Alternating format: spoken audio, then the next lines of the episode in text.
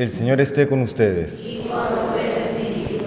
Lectura del Santo Evangelio según San Mateo.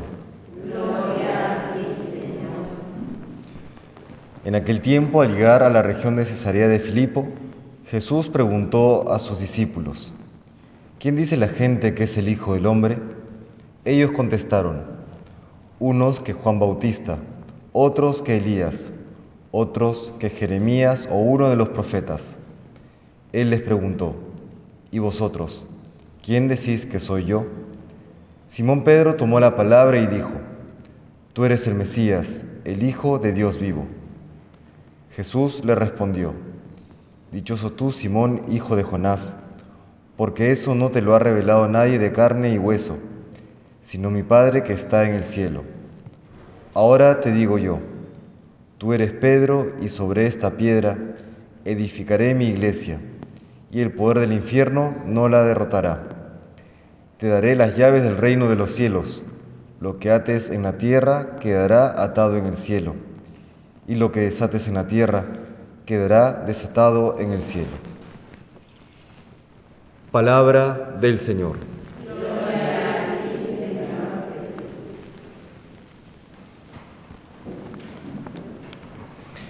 En esta solemnidad de San Pedro y San Pablo quisiera destacar tanto el origen distinto de ambos como también la unión al final de sus vidas. San Pedro, Cefas, nació y vivió en Galilea en una familia humilde de pescadores y ya conocemos su vida, conoce a Jesús hacia ya en una edad madura y entonces comienza a seguirle y termina siendo la cabeza de los doce apóstoles. Por otro lado tenemos a San Pablo, Saulo, quien aparentemente venía de una familia más o menos acomodada, al punto que le podía financiar los estudios teológicos, eh, observante de la ley, fariseo, ciudadano romano, ambos de orígenes distintos, aunque por supuesto compartían la misma fe judía, y ambos eh, ejercieron ministerios distintos, incluso después de haberse ya acercado a la fe, de haber conocido al, Señor, de haber pasado por un proceso de conversión. Tanto Pedro, tras haber llorado la negación eh, que realizó el jueves santo, como Pablo en ese camino a Damasco, en el que se encuentra con Jesús resucitado. Pedro se dedica a ser cabeza de los apóstoles, cabeza de la iglesia, vicario de Cristo, dirigiéndose principalmente a la evangelización de los judíos. Por otro lado tenemos a, Pablo, quien en ese ímpetu, en esa vehemencia eh, propio de su temperamento, se dedica, movido por supuesto por el Espíritu Santo, a evangelizar a los gentiles, es decir, a los no judíos, realizando diferentes viajes por muchas zonas del mundo conocido. Ambos, podríamos decir desde el punto de vista humano, distintos.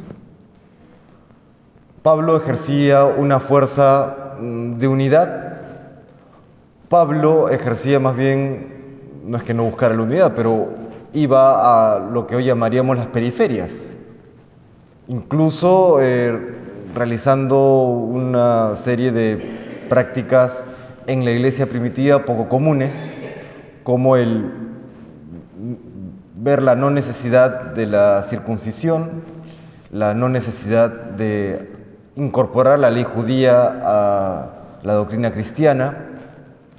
Pablo mantenía ciertas costumbres judías, como por ejemplo que debían ellos eh, comer separados del resto de, los gentiles, cosa que Pablo también eh, vemos en, los Hechos de los Apóstoles, como en Gálatas, se lo, se lo reprocha, ¿no? porque decía, si ya somos todos parte de la iglesia, ¿por qué tenemos que mantenernos separados?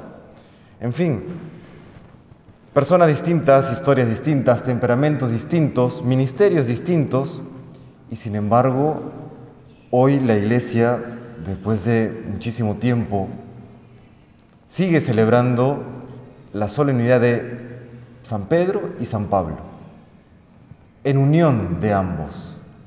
Y la iglesia reconoce en ambos columnas de la iglesia. Y la iglesia necesita de ambos temperamentos y de ambos estilos. Pedro, la autoridad, necesita de apóstoles y de personas, miembros de la iglesia, que también lleven el mensaje del Evangelio a las periferias, tanto las materiales como las existenciales, como dice el Papa Francisco. Que sigan, eh, por ejemplo, desarrollando la doctrina. Y por otro lado, Pablo, es decir, aquellos que están en las periferias, necesitan de la autoridad, porque ese, esa vehemencia, ese empuje, ese ir a las periferias, si es que no hay una autoridad que la ordene, que la guíe, que la regule con sabiduría, con la experiencia de años y siglos de tradición, pues puede terminar extraviándose. Ni Pedro sin Pablo, ni Pablo sin Pedro, ni desarrollo sin autoridad, ni una autoridad eh, que se vuelva monolítica, que sea incapaz también de adaptarse a las nuevas realidades. Por eso qué importante esta fiesta hoy en la iglesia. San Pedro y San Pablo. Porque a veces se presenta la iglesia dividida, como por un lado los conservadores y por otro lado los progresistas. Pues ni uno ni otro, porque la iglesia conserva y se mantiene en la tradición y al mismo tiempo es capaz de seguir desarrollando su doctrina, seguir profundizando en ella, seguir, seguir adaptándola eh, a las nuevas realidades eh, que, que nos toca enfrentar en el mundo. Pues le pedimos hoy al Señor, primero por toda la Santa Iglesia, por el Papa y por todos los obispos que tienen la labor de custodiar la verdad revelada y también de orientar a toda la Santa Iglesia hacia o en los nuevos desafíos que nos presenta el mundo.